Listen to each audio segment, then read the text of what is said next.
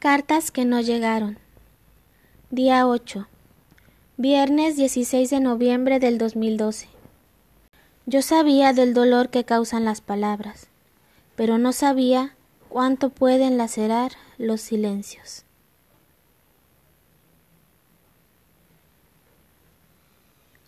Día 9. Sábado 17 de noviembre del 2012. Los mayas dicen que el mundo se debe acabar este año, el 21 de diciembre. Lo leí por ahí. Los escépticos dicen que fue una malinterpretación. Otros dicen que efectivamente es el fin, pero de una era, que habrá un cambio, una evolución, salto cuántico, portales de energía, alineación de planetas y todas esas ridiculeces energéticas que se inventan aunque le quiero dar el beneficio de la duda a los mayas. Vamos, inventaron el calendario, los sistemas de escritura y les gustaban las matemáticas. Es más, creo que quiero inclinarme por la primera interpretación. Que se acabe todo, que explote el sol, que se derritan las montañas, bailen los volcanes. No sé. Suena atractivo cualquier final rápido y no este que pareciese que estoy tejiendo con los dedos.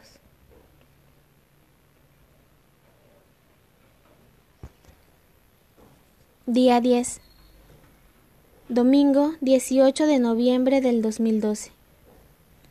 Soñé con el fin del mundo. Solo que el meteorito eras tú y el sitio de impacto era yo.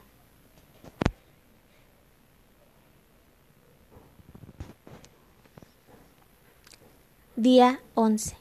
Lunes 19 de noviembre del 2012.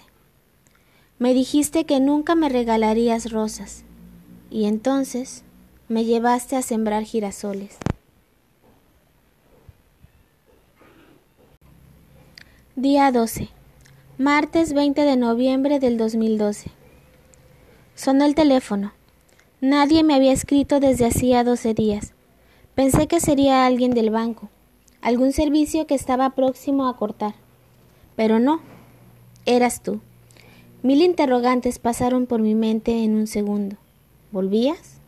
¿Para qué? ¿Arrepentimiento? Seguro ya no soportabas todo ese desierto y querías regresar.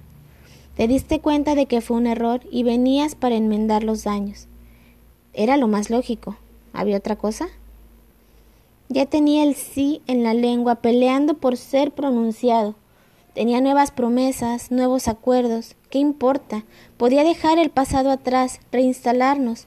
Digo, no era la primera vez. Volveríamos a hacerlo y sería mejor, pero...